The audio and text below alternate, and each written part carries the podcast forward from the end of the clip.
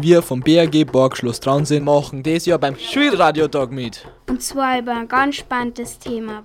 Sobald man bei uns in der Schule aus dem Fenster schaut, dann sehen wir genau drauf. Und das ist der Traunstein. Radio, Radio, Schulradiotag, Schulradiotag. Unser Sendung geht on air am Freitag, den 29. November um 11 Uhr. Das muss man sich auch hören, weil es ist schon gescheit gut geworden. Ja.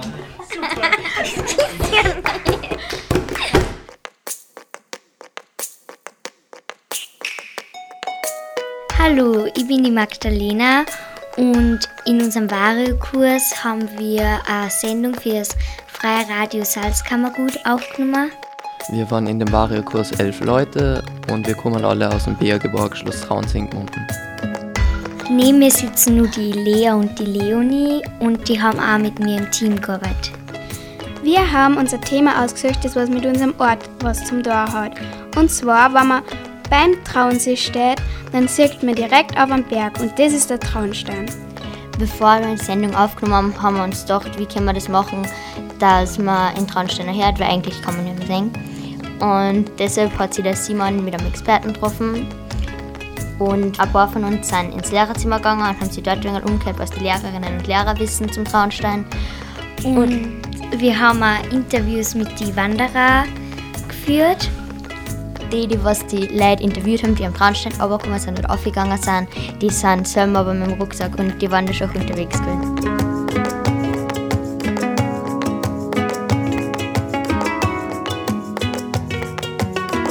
Hallo, ich bin der Sani. Der Matthias und ich sind am Sonntag zur Alm hintergegangen, weil wir ein wenig mit den Leuten tratschen wollten, die auf dem Traunstein aufgegangen sind.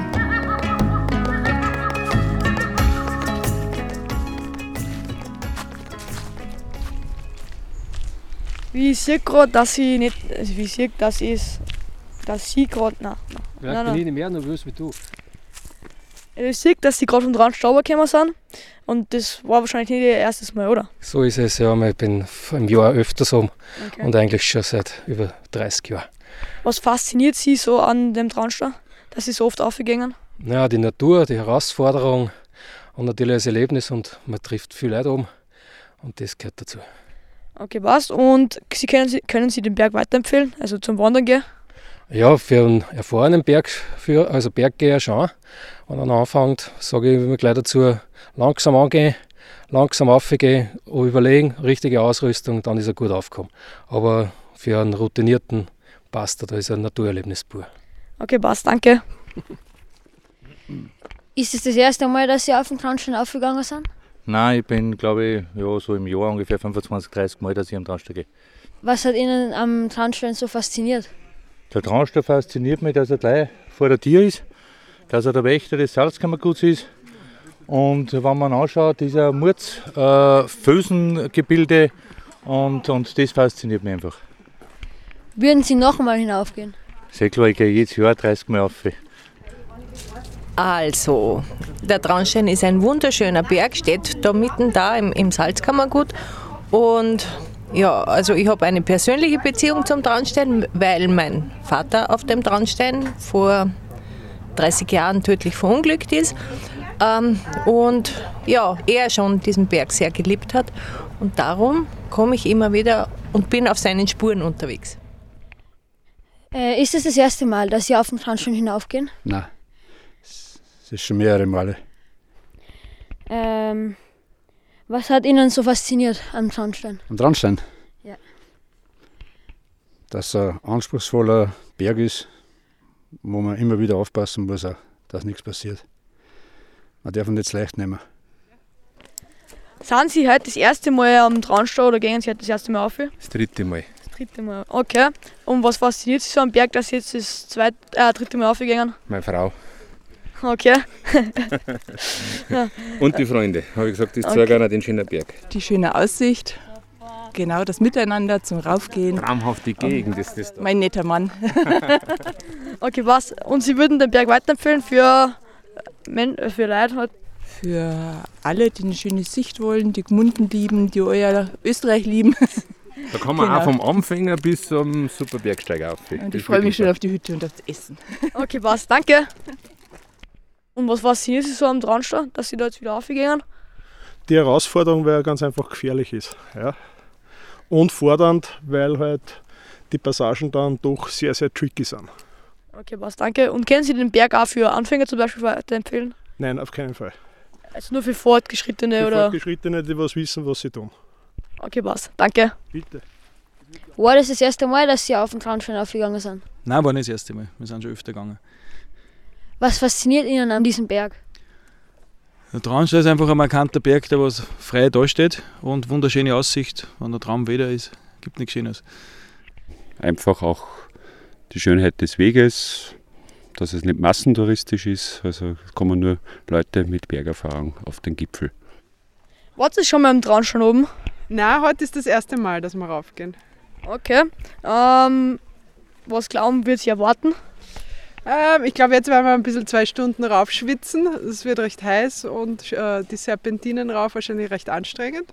Aber oben dann ein super Ausblick und eine gute Jause und wir schlafen dann in der Hütte oben.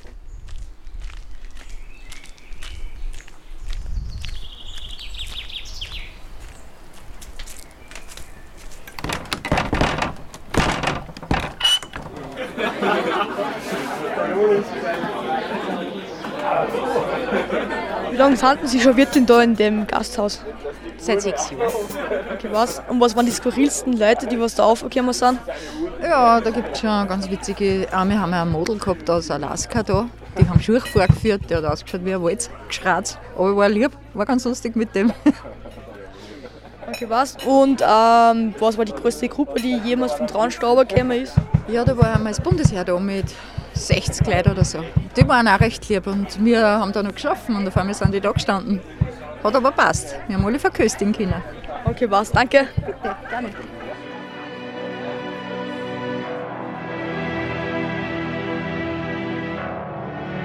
Damit es euch auch was bringt und damit ihr auch was lernt, sind da jetzt nur ein paar Fakten, die was zwei aus unserem Team nur bearbeitet haben. Und der Felix, der sich eigentlich für die Musik gemeldet hat, hat da im Endeffekt dann auch mitgemacht. Ich bin der Johannes und habe die Informationen zum Traunstein ausgesucht. Ich heiße Stefan und ich habe auch die Informationen aus dem Internet gesucht. Vor 240 Millionen Jahren hat sich das Gestein des Traunsteins gebildet. Bis jetzt starben ca. 127 Leute. Er ist ungefähr 1691 Meter hoch.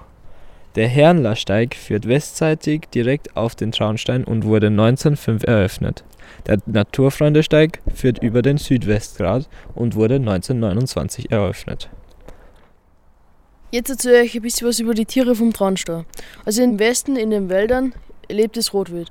Und bis zum Gipfel auf gibt es Gämse. Steinadler kreisen um den Traunstein. Und eher selten am Traunstein sind Zwergschnepper, das Haselhuhn und der Sperlingskauz. Noch ein bisschen was über die Pflanzen. Im Westen gibt es Fichten, Tannen und Buchenwälder. Bei trockenen und felsigen Stellen gibt es Schneeheidenföhren. Im Leinautal sind gemeine Eschen, Rotbuchen und Bergeilme. Am westlichen Seeufer gibt es Sommerlinden, echte Mehlbeeren und Felsenbienen. Und im Gipfelbereich gibt es Fichten und Bergkiefern.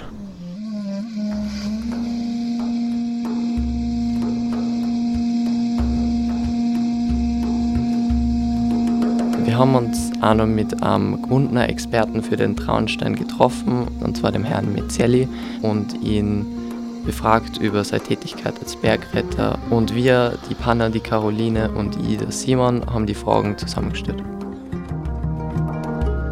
Also wir sind das Schulradioteam aus dem DRG Schloss Traunsee und wir führen jetzt ein Interview mit einem sehr bekannten Mann in Gmunden, und zwar dem Autor des Buches Mythos Traunstein und dem Initiator der Ausstellung mit dem gleichen Namen Mythos Traunstein. Bitte stellen Sie sich kurz mal vor. Ja, hallo, grüß euch. Ich sage euch einmal danke, dass ihr mir Gelegenheit gibt, ein Interview zu geben. Kurzvorstellung, ich bin gebürtiger Gmundener, bin mit sechs das erste Mal am Traunstein gewesen und bin dann nach Beendigung meines Studiums der Bergrettung Gmunden beigetreten. Das war vor mehr als 25 Jahren schon und seitdem bin ich bei vielen Einsätzen dabei. Sie haben ja mit unglaublichen sechs Jahren das erste Mal den Traunstein bestiegen. Mit welchem Gefühl verbinden Sie dieses Erlebnis? Hatten Sie mit so jungen Jahren keine Angst? Ja, das war eigentlich ein reiner Zufall. Mein Vater ist mit Sommergästen aus Deutschland am Traunstein gegangen und hat gesagt, da möchte ich mitgehen. Da bin ich mitgegangen, hat mir eigentlich gleich ganz gut gefallen. Ich hatte eigentlich keine Angst. Es war ein schönes Erlebnis, aber es hat für mich als Kind irrsinnig lange gedauert. Für mich war das unendlich lange, aber das relativiert sich dann, wenn man älter wird. Nach dem Abschluss ihres Studiums in Salzburg kamen sie zurück in ihre Heimatstadt Gmunden und traten der Bergrettung bei. Wie kamen sie zu dieser Entscheidung? Ja, ich sehr viele Freunde gehabt, die schon bei der Bergrettung waren, auch Verwandte. Und die Tätigkeit hat mich immer fasziniert und dann haben die einfach einmal gesagt, ob ich nicht Mitglied werden will. Da haben wir dann eine Probezeit, muss verschiedene Kurse machen und dann wird man als vollwertiger Bergrettungsmann aufgenommen. Das dauert üblicherweise zwei Jahre und da bin ich dann bei der Bergrettung geblieben seit diesem Zeitpunkt. Sie sind ja der Autor des Werkes Mythos Traunstein, welches Sie im Jahr 2016 veröffentlicht haben. Was inspirierte Sie dazu, dieses Buch zu schreiben? Ja, es gab mehrere Inspirationen, insbesondere äh, waren immer wieder Einsätze, wo ich mir gedacht habe, das gehört eigentlich der Nachwelt erhalten, da gehören die Leute informiert, was da passiert ist. Und ich habe dann durch Zufall auch alte historische Quellen erschlossen. Das heißt, ich habe äh, Einsatzberichte von der Gründung der Bergrettung bekommen bis zur Jetztzeit und da habe ich dann mich einmal mal hingesetzt und mir gedacht, jetzt müssen wir das zu Papier bringen und das war eigentlich der Anstoß, dass, wir, dass ich dann das Buch geschrieben habe. Sie haben auch selber viele Interviews mit Zeitzeugen geführt und viele Informationen für Ihr Buch gesammelt. Was war das Skurrilste, was Sie auf Ihrer Suche gehört oder erfahren haben?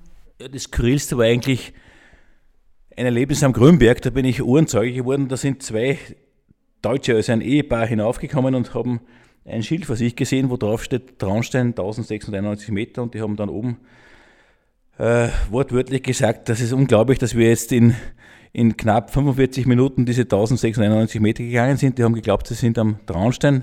Tatsächlich ist dieses deutsche Ehepaar aber am Grünberg gestanden. Neben ihrer Tätigkeit als Anwalt haben Sie außerdem die gleichnamige Ausstellung zum Buch ins Leben gerufen. Um uns für dieses Interview mit Ihnen vorzubereiten, haben wir uns ein wenig mit Ihrem Buch auseinandergesetzt. Dabei stießen wir auf das 15. Kapitel, das heißt Scheißhäuselgraben, Sturmbix, Böses Eck und Grüne Gasse. Können Sie uns kurz äh, zusammenfassen, was es mit dem Kapitel auf sich hat? Ja, wie die Namen schon sagen, sind das sehr spezielle Passagen am Traunstein.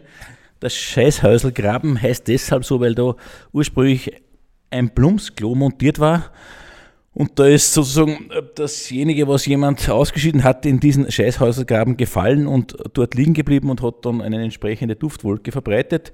Die Sturmbix ist, äh, heißt eigentlich richtigerweise Stutzbix, hat sich auch jetzt so ergeben, ist ein alter Steig, der ursprünglich auch von Wilderern begangen wurde, sehr versteckt ist und äh, nur Insider bekannt ist. Das böse Eck heißt deshalb böses Eck, weil es dort immer sehr, sehr rutschig ist, es ist steil, es ist gefährlich und gerade im Winter ist es auch oft sehr eisig und da pfeift auch immer ein, ein böser Wind. Also wenn man beim bösen Eck ist, da weiß man dann, warum das so heißt. Der letzte Name ist die sogenannte Grüne Gasse. Das ist eine Passage, die sehr gefährlich ist, eine grasdurchwachsene Felsrinne, die fast immer im Schatten liegt, deshalb sehr glitschig ist und dort sind schon einige schwere und leider auch tödliche Unfälle passiert. Als Bergritter und motivierter Bergsteiger haben Sie bestimmt schon sehr vieles erlebt. Könnten Sie uns als letzteres von Ihrem prägendsten Erlebnis erzählen? Ja, das prägendste Erlebnis, äh, das sind mehrere, aber ich glaube, das prägendste sind immer wieder Einsätze, die wir haben und äh, wenn wir Menschen retten können, die wirklich sehr nahe äh, dem Tod sind und es uns gelingt, diese Menschen dann doch heil herunterzubringen. Und wenn wir die Leute dann oft Wochen oder Monate später treffen, und die bedanken sich bei uns. Ich glaube, das ist sicher eines der prägendsten Erlebnisse und das muss man einfach selber so äh, erleben, dass man da mitfühlen kann, wenn ein Opfer sagt, hey, ihr habt mir das Leben gerettet und danke.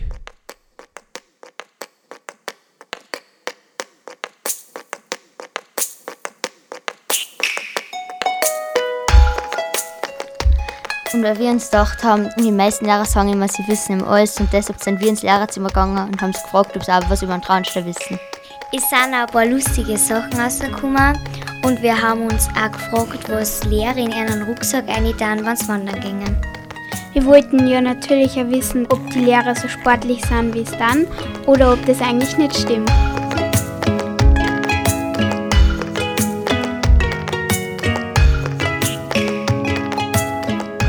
Jacke, wenn es oben kühl wird, äh, eine Jause, was zu trinken.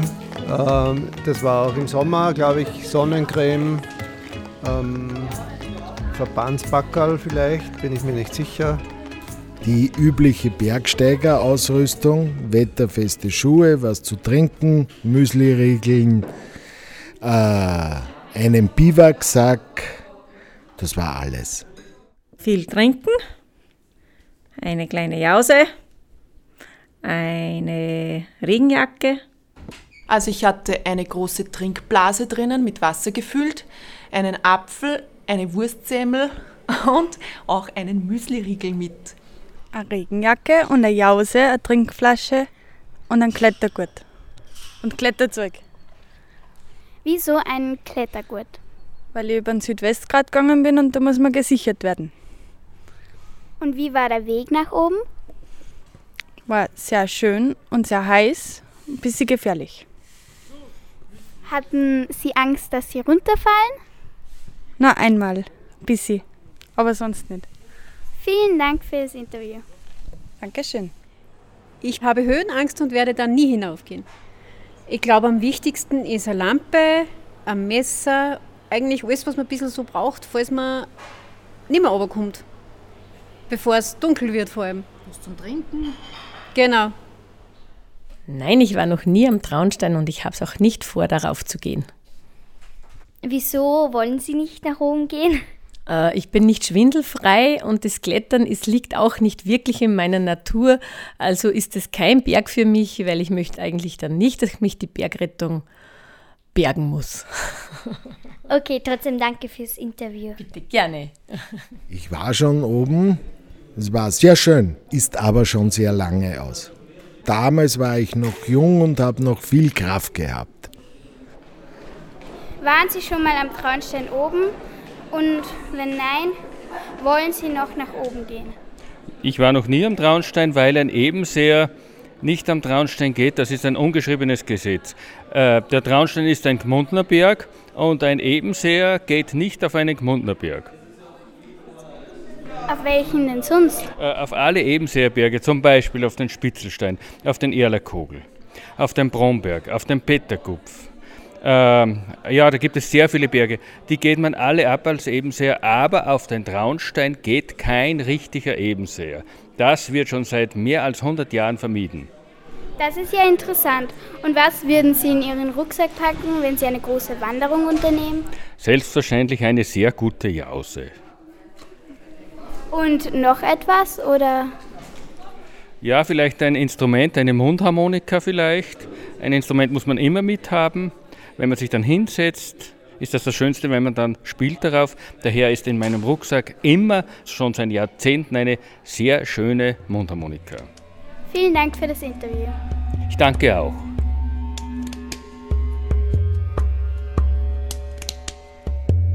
Wenn ihr jetzt einen Gustav aufs Wandern gekriegt habt und wenn ihr wissen wollt, was wir da jetzt unterwegs erlebt haben, dann könnt ihr es gleich mit uns mitgehen.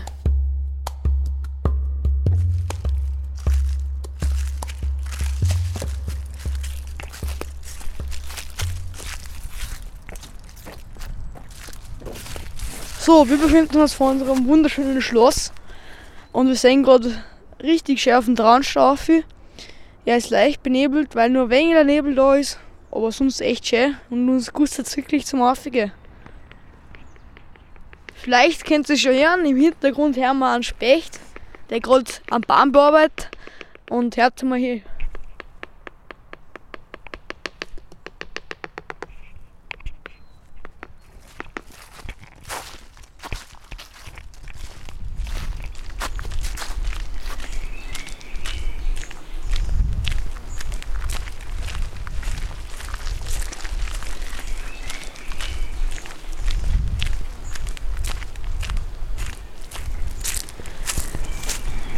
So, jetzt befinden wir uns vor dem ersten Tunnel, die dann zu den Aufstiegen führen.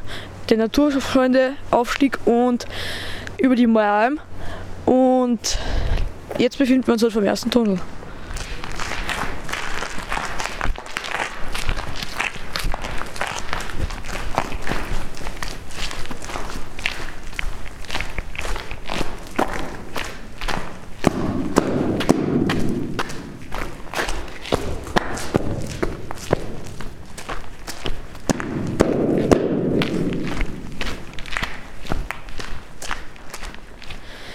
Haben wir vergessen zu erwähnen, dass die Tunnel bis heute noch genutzt werden.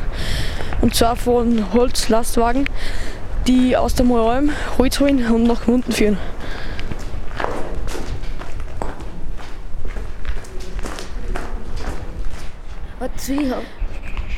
Wir befinden uns jetzt im Tunnel, in der Mitte ungefähr. Ähm, da ist ein riesiges Fenster ausgesprengt worden ähm, und das ist die einzige Lichtquelle da herinnen. Es schallt auch her, ziemlich herinnen. Und ja. Und jetzt nach dem Tunnel befinden wir uns bei dem ersten Einstieg. Ähm, von hier aus hat man eine grandiose Aussicht auf Traunkirchen sowie Altmünster. Echt sehenswert.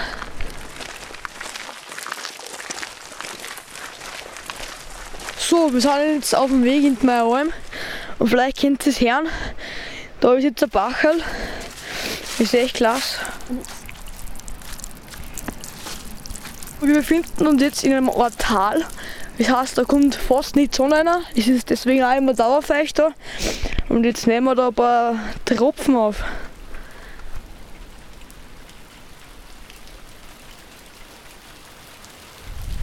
Und da der Wind sucht seinen Weg da durchs Tal durch und da hört man es auch richtig gut. Und ohne Haum ist es auch relativ kalt, wenn man geschwitzt hat.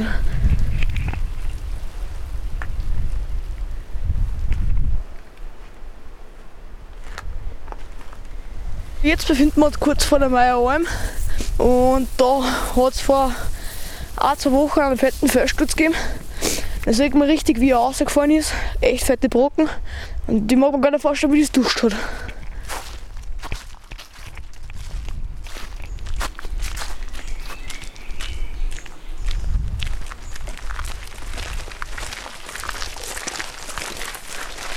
So, jetzt befinden wir uns beim berühmten Kaisertisch, benannt nach dem Kaiser Franz Josef, der da auch öfters war. Der war halt da nicht zum Wandern, sondern zum Gampfschießen. Und da ist jetzt auch der Einstieg zur, ähm, zum Traunstall. Ähm, angeschrieben ist, dass man ähm, 2 Stunden 15 braucht. Auf. Also das, das dauert schon.